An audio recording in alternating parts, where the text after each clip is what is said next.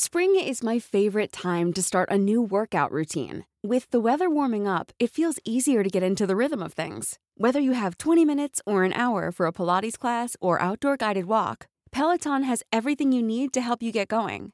Get a head start on summer and try Peloton risk-free with Peloton Rentals at onepeloton.com slash bike slash rentals.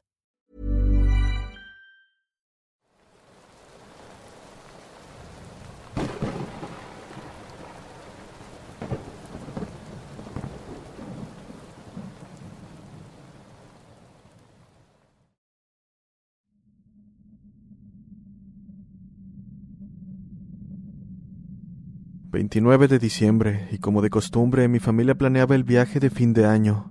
Un poco complicado, ya que esta vez era el turno de mi hermano menor decidir a dónde iríamos. La verdad no me preocupaba que él decidiera, ya que le gustan los mismos sitios y atracciones que a mí, mencionando que iríamos a México. Soy de Colombia, por cierto. A mi madre no le agradó del todo la idea, ya que no es muy amante del país, más que nada por las historias que se cuentan sobre los secuestros y robo. Obviamente en mi país también existen este tipo de situaciones, pero el pensar de mi madre era que ella prefería que la secuestraran en su país antes que en uno desconocido. En fin, partimos mañana, dijo mi madre. Me emocioné y mi hermano también. Al día siguiente, 30 de diciembre, siendo las 5 de la mañana, nos paró mi madre, a mí y a mi hermano, diciendo que íbamos a arrancar rumbo a México temprano, ya que habían apartado el vuelo para las 7 de la mañana. Me levanté con muchas ganas de equipar todo, sin importar que me hubiera tocado madrugar. Igual quería irme ya. Por su parte, a mi hermano no le gustó mucho que lo levantaran tan temprano, ya que él es muy flojo. Alistamos todo y nos fuimos al aeropuerto y para las 7 de la mañana estábamos ya en el avión. Nos demoramos al menos 17 horas en llegar, creo. No me di cuenta porque me dormí durante casi todo el camino y el tiempo se me fue súper rápido. Llegamos y nos demoramos una hora en salir del aeropuerto porque nos revisaron todo, ya que éramos extranjeros. Cuando salimos, el paisaje se veía hermoso, la verdad. Me gustó mucho México de no ser por lo que pasó en esas vacaciones. Eran las cinco de la tarde y decidimos partir rumbo a Chihuahua, una ciudad muy bonita la verdad, pero de noche no se las recomiendo. Nos fuimos en una casa rodante alquilada. Llegaron las siete de la noche y ya se podía escuchar a lo lejos de la carretera en la que íbamos los fuegos artificiales que celebraban el Año Nuevo. Por su parte, mi padre iba muy rápido, ya que queríamos llegar antes de las doce a la cabaña que reservamos. Aún faltaban un par de horas para llegar, por lo que decidí dormir en una de las camas del camión para poder ahorrar energías y quedarme despierto por lo menos hasta el otro día. La cama en la que me recosté quedaba justo al lado de la ventana, así que no pude dormir porque me distraje viendo el bosque oscuro y sus animales pasando y corriendo entre los árboles. Pero Hubo algo que me dejó impactado, y es que mientras miraba la ventana y se me iban cerrando los ojos, vi algo que me puso los pelos de punta, haciendo que se me fuera completamente el sueño. Cuando estaba a punto de cerrar los ojos, vi una persona al costado de la carretera. Lo aterrador fue que lo que vi no tenía aspecto humano, pues me atrevo a decir que esa cosa medía más de dos metros, con el fin de tranquilizarme, pensé que mi mente me había jugado mal, aunque por dentro sabía que no era así, que lo que había visto, sin duda, fue real. Me relajé y traté de conciliar el sueño de nuevo. Para este punto faltaba una hora y media de camino, por lo que, si dormía, el tiempo podría pasar más rápido. Eso pensaba cuando al acostarme un grito agudo y fuerte rompió el silencio, haciendo que me asustara tanto que no quise ni siquiera bajarme de la cama. Solo di un fuerte grito para que acto seguido mi hermano viniera corriendo, preguntando si había escuchado eso también. Por supuesto le dije que sí. Y cómo no, si se escuchó tan fuerte que incluso mi madre, quien ya estaba dormida, se despertó muy asustada, preguntando por mi hermano y por mí, si nos había pasado algo.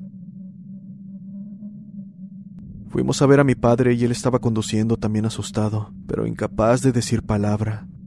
Solo estaba mirando hacia el frente, con una cara que transmitía una sensación de miedo. Acto seguido, le pregunté si había escuchado aquello, y él, con una voz temblorosa, dijo, No solo lo escuché, también lo vi. ¿A quién? preguntó mi madre. Al hombre, al hombre alto, mencionó mientras no dejaba de mirar hacia el frente y seguía manejando incluso más rápido. Yo me sentí mal por un momento, como una especie de mareo y ganas de vomitar, así que le pedí que frenara el camión. Grave error. Mi padre al principio se negó, pero cuando vio mi cara pálida frenó la unidad al costado de la carretera y salió conmigo, mientras que mi hermano y mi madre se quedaron adentro.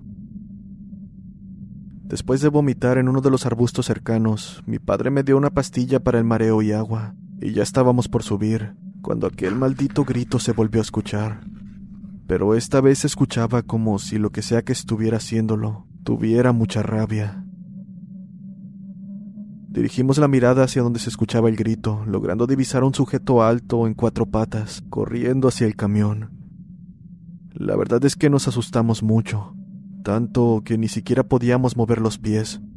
Pero como pudo, mi padre me alzó y me subió al camión, cerrando la puerta con seguro, para acto seguido arrancar lo más rápido posible. Ya faltaban 30 minutos para Año Nuevo, pero igual estábamos cerca de la cabaña, aunque la verdad esa era la última de nuestras preocupaciones. Nuestra atención ahora estaba centrada en aquella cosa que nos perseguía, misma que puedo jurar mantenía la velocidad de la unidad. Mi padre estaba pálido, tanto que a mi madre le tocó conducir para que él tomara un descanso. Ella también estaba nerviosa, al igual que todos. Me senté al lado del asiento del conductor para hacerle compañía y quise sacar mi teléfono para grabar aquella cosa, pero casi como si supiera que la iba a grabar, se detuvo y desapareció entre los árboles. Me calmé un poco y le informé a mi padre, quien volvió a conducir, para que mi madre y mi hermano fueran a descansar nuevamente. Ya estamos a diez minutos de la cabaña, mencionó. La verdad es que para este punto ni quería ir a la cabaña. Lo que quería era regresarme a mi país y acabar con esta locura. Llegamos, gritó mi padre con un poco de alivio. Detuvo la unidad al lado de las cabañas, ya que donde decidimos pasar la noche era un lugar con por lo menos unas cuarenta casas, así que me alivié y dejé de pensar en aquella criatura. Tarea un poco difícil. Después de parquear el camión al lado de la cabaña entramos. Mi madre entró con bolsos y las maletas, mientras yo organizaba las cosas en su lugar. Y en lo que estaba organizando escuché fuera de la casa a la gente gritar Feliz Año Nuevo, acompañado por música de todos los géneros. Me sentí alegre y salí para desearle un feliz año a mi familia. Nos abrazamos y entre risas y abrazos se me fue olvidando aquel suceso tan horrible. Entramos y nos sentamos en la sala. Mi padre encendió la tele, mi madre se metió a la cocina a preparar la comida para celebrar, y mi hermano salió a conocer un poco el lugar. Yo salí a ver en dónde estaba, y la verdad es que ya se veía muy solo todo, debido a que las personas habían entrado a sus casas para celebrar con sus familiares. Mientras caminaba por el vecindario, pude ver a mi hermano unas seis casas. César. César. le grité. Sin embargo, él no respondía, simplemente se me quedó viendo. Mientras más me acercaba, podía ver en su rostro una expresión de desesperación y miedo. Se veía pálido. Cuando llegué a donde se encontraba, le pregunté qué pasaba y me dijo con una voz temblorosa. La criatura. Se me erizaron los pelos al escuchar aquello y volteé a mirar para todos lados. No veía nada, así que lo tomé del brazo y lo jalé hacia la casa diciéndole, No te preocupes, no hay nada. Vamos. No, la criatura está aquí, me gritó casi llorando. Al escuchar aquello me di la vuelta y vi a lo lejos aquel sujeto de dos metros, con una sonrisa de punta a punta y unos brazos largos que podía usar fácilmente como piernas. Estaba parado mirándonos. Nunca olvidaré ese horrendo rostro. Estaba paralizado del miedo cuando aquella cosa comenzó a correr hacia nosotros. Fue ahí que en verdad sentí que mi vida corría peligro. Por su parte, mi hermano salió corriendo hacia el bosque mientras yo lo miraba.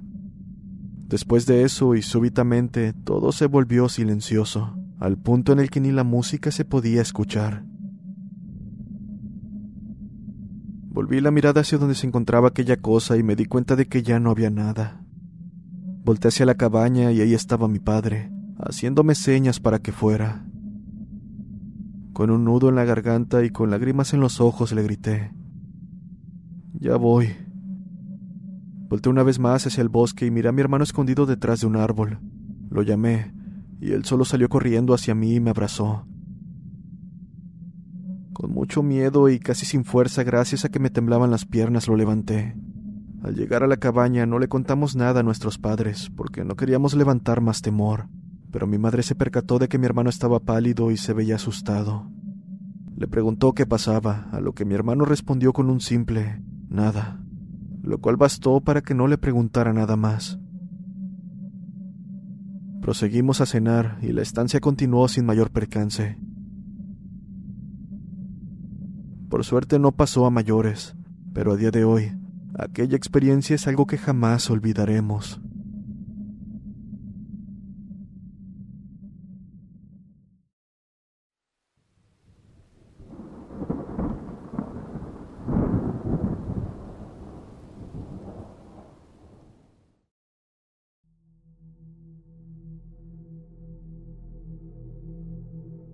Nunca he sido muy creyente en cuanto a sucesos paranormales se refiere. Desde niño, mi padre me repetía que a todo siempre debía de buscarle lógica, y que me debería preocupar más de lo que me pudiera hacer un vivo que un muerto. Sin embargo, hace algunos años a él y a mí nos pasó algo que hasta la fecha no podemos encontrarle explicación. Fue en una noche de Año Nuevo del 2005. Tenía aproximadamente nueve años en ese entonces. Acostumbraba junto con mi padre ir a festejar el año nuevo con su familia, al poblado de donde él es originario, llamado Cofradía del Rosario. Dicho lugar está como a 30 minutos de donde vivimos, una pequeña ciudad cerca de Guadalajara, Jalisco, conocida como Sayula. Partimos hacia Cofradía como eso de las nueve de la noche, debido a que primero solemos pasar un rato con la familia de mi madre aquí en nuestro poblado.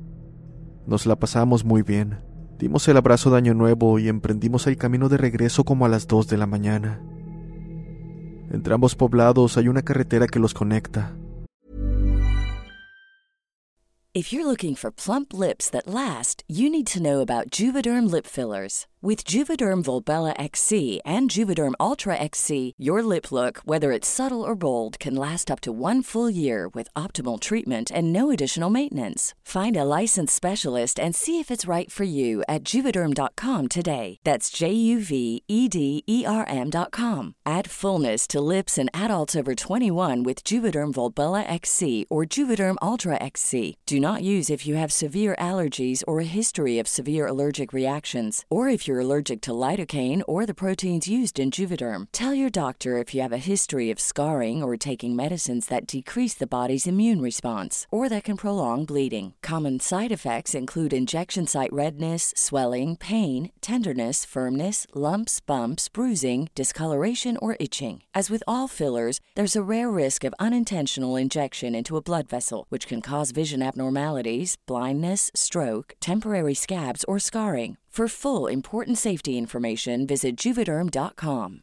Spring is my favorite time to start a new workout routine. With the weather warming up, it feels easier to get into the rhythm of things. Whether you have 20 minutes or an hour for a Pilates class or outdoor guided walk, Peloton has everything you need to help you get going. Get a head start on summer and try Peloton risk-free with Peloton Rentals at onepeloton.com slash bike slash rentals. Como a mitad de la misma, al salir de una curva muy pronunciada, se encuentra una pequeña capilla en medio de la nada, que hasta el momento no sé qué santo albergue. Pero siempre, por la noche, se siente un ambiente extraño al pasar por ahí. Ese día mi padre y yo veníamos platicando en el carro de cualquier cosa, muy tranquilos, cuando de repente, al pasar por dicha capilla, observamos a una persona vestida totalmente de rojo, Desde abrigo hasta zapatos, cruzar la carretera de manera muy tranquila, como si el tiempo pasara a otra velocidad para él o ella. Era de complexión mediana, delgada, pero lo que resultó algo perturbador fue que la cara no se le distinguía. Es decir, era como si estuviera distorsionada. Por más que enfocaras, no se observaban rasgos físicos característicos de un ser humano o de cualquier otro ser vivo. Le seguimos con la mirada hasta que debido a la velocidad del auto ya no logramos verle. Acto seguido mi padre exclamó, Vaya loco, mira que cruzar la carretera como si nada a las 3 de la mañana. Yo simplemente asentí con la cabeza, observando cómo su rostro mostraba nerviosismo. Y justo en ese momento, un escalofrío recorrió mi cuerpo, como cuando sabes que te acabas de salvar de un suceso que pudo haber sido mortal. ¿Por qué alguien caminaría vestido de rojo en medio de la madrugada y la carretera? Pregunté, esperando una respuesta lógica que calmara mi miedo, a lo que mi padre solamente respondió. Son cosas que pasan, hijo. Actualmente tengo 24 años. Aún sigo sin ser muy creyente en cuanto a cuestiones paranormales. He pasado más veces por dicha carretera y nunca me ha sucedido algo similar. Esta historia la he contado unas cuantas veces a amigos o conocidos, y siempre que me preguntan si me dio miedo en ese momento, termino por responderles con cierta incredulidad. Son cosas que pasan. A veces no tienen explicación, y es mejor no buscarle. Eso digo, pero la verdad es que por dentro deseo que aquello no me vuelva a suceder.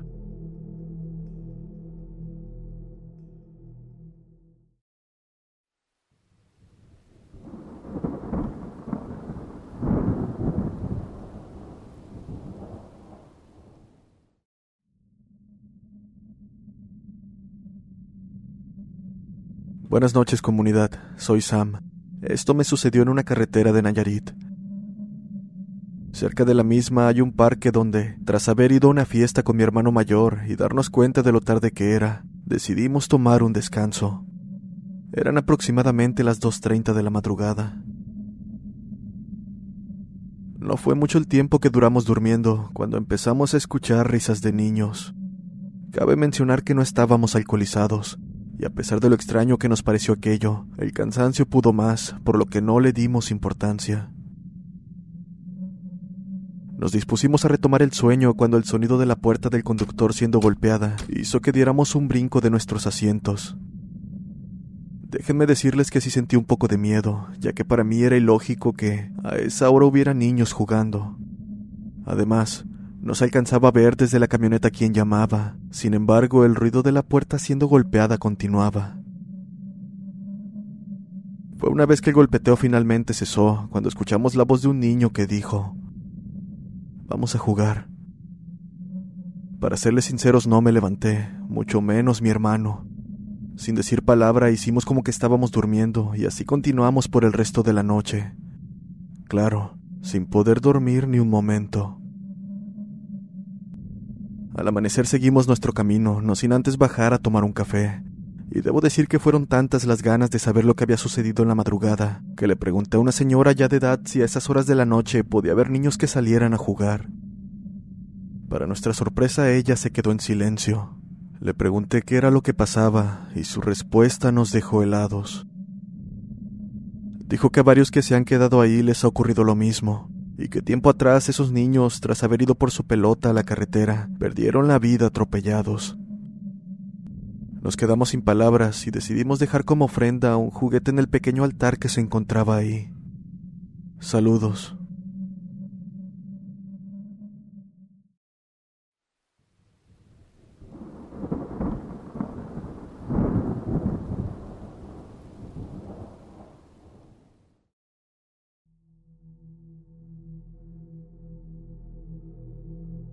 Viajábamos de Orizaba rumbo a Mozoc.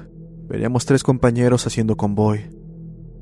Yo, estando en medio, vi que al compañero de adelante se le reventó una llanta del segundo remolque, por lo que le avisé por radio y nos orillamos. Estábamos poco antes de llegar a Cerritos, pero este compañero no tenía mucha experiencia. Tenía como un mes que empezó en este bonito trabajo. Él tenía 22 años de edad.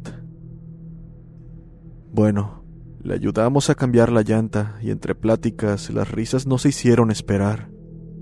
En eso escuchamos como si dijeran, Padre nuestro que estás en el cielo, y lo demás del rezo se escuchaba como murmullos.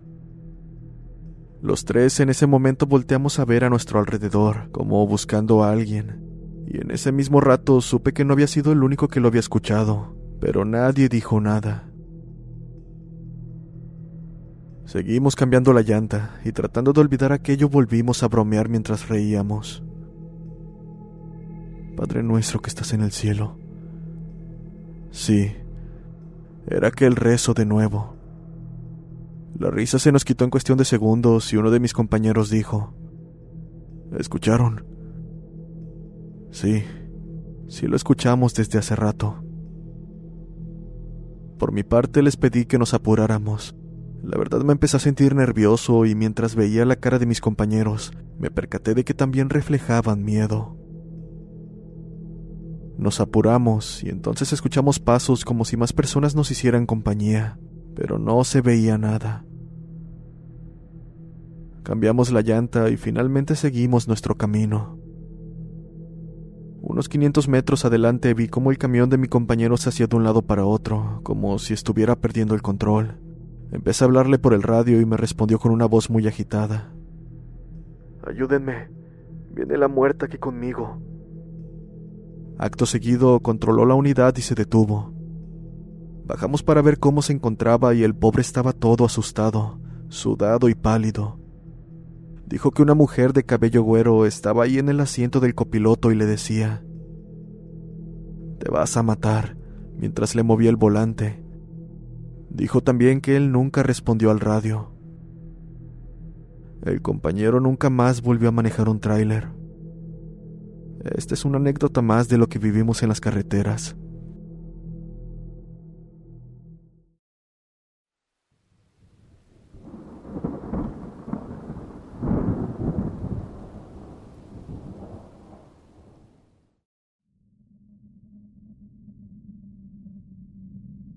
Hola, me llamo Roberto. Contaré un encuentro sobrenatural que tuve con mi chofer y mi hija. 18 de febrero del 2021 fue la fecha en que me casé. Tanto mi esposa como yo decidimos ir de luna de miel a Los Cabos, Baja California. Y bueno, ella quería ir en avión para llegar más rápido. Por su parte, mi hija quería ir en carretera porque a ella le encanta ir viendo por la ventana los paisajes que solo las carreteras pueden ofrecer. El caso fue que dejé que mi esposa se fuera en avión mientras yo quise llevar a mi hija por carretera, porque la verdad es que no me quedaba muy lejos, aunque sí era un poco pesado el viaje. Así partí en compañía de mi hija y mi chofer.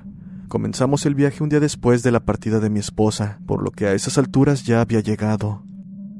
Por nuestra parte, el viaje iba bien y de lo más tranquilo, pero si debo resaltar algo es que me incomodó lo sola y demasiado tranquila que estaba la carretera. Íbamos por el kilómetro 104 cuando esta sensación de peligro llegó. Eran alrededor de las 4.50 de la mañana, y en contraste a cómo se veía otros días, la carretera estaba completamente vacía. Hacía rato que no veía ni un vehículo o siquiera las luces traseras de uno. Volté en dirección al chofer para hacerle plática y pude ver una expresión de terror en su rostro, mientras dirigía la mirada una y otra vez al retrovisor de mi lado. Desearía jamás haber volteado. Afuera, en la espesura de la noche, una sombra con forma humanoide corría casi a la par del vehículo. No había luna, por lo que al principio no pude ver mucho, pero conforme enfocaba la mirada, pude reconocer rasgos animales en aquella cosa. Corría en cuatro extremidades, por lo que bien podría ser un coyote o algo así. Pero había algo en su manera de correr que no correspondía a uno, y es que íbamos a un poco más de 100 kilómetros por hora. Aunado a ello, sus movimientos eran torpes, casi mecánicos. También pude distinguir que aquella cosa tenía un rostro pálido, con un par de brillantes ojos verdes sobresalientes. Era como el brillo que algunos animales tienen al ser iluminados con luz de algún tipo. ¿Qué es esa cosa? Mencioné en voz alta. No lo sé, pero tenemos que perderlo, mencionó el chofer manteniendo la mirada en el camino. Indudablemente ambos teníamos miedo. De hecho, desperté a mi hija por accidente, así que la tomé en brazos, le tapé los ojos y le dije que pase lo que pase no intentara ver. Por su parte, aquella cosa mantenía el ritmo. No, podría jurar que poco a poco se acercaba más. En medio de mi desesperación comencé a rezar mientras el chofer aceleraba incluso más de lo permitido, mientras sujetaba un rosario en su mano. Para fortuna de los tres, la criatura dejó de avanzar y se quedó en medio de la carretera. Para este punto mi hija ya se había dormido. Gracias, señor, mencionó el chofer, dando un suspiro. Cuando llegamos al hotel donde se hospedaba mi esposa, le conté todo con el respaldo del chofer. Pero como lo imaginaba, no me creyó. Y no la culpo. Cualquiera dudaría si le cuentan algo así pero yo sé lo que aquella noche vimos.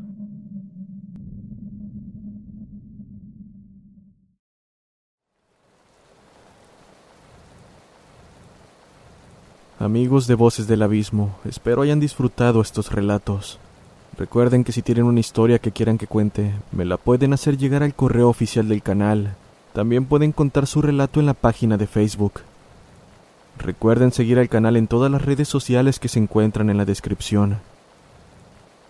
No olviden dar like y si no están suscritos los invito a hacerlo, ya que esto me ayuda a continuar con más y mejores relatos. Nos vemos en el siguiente video.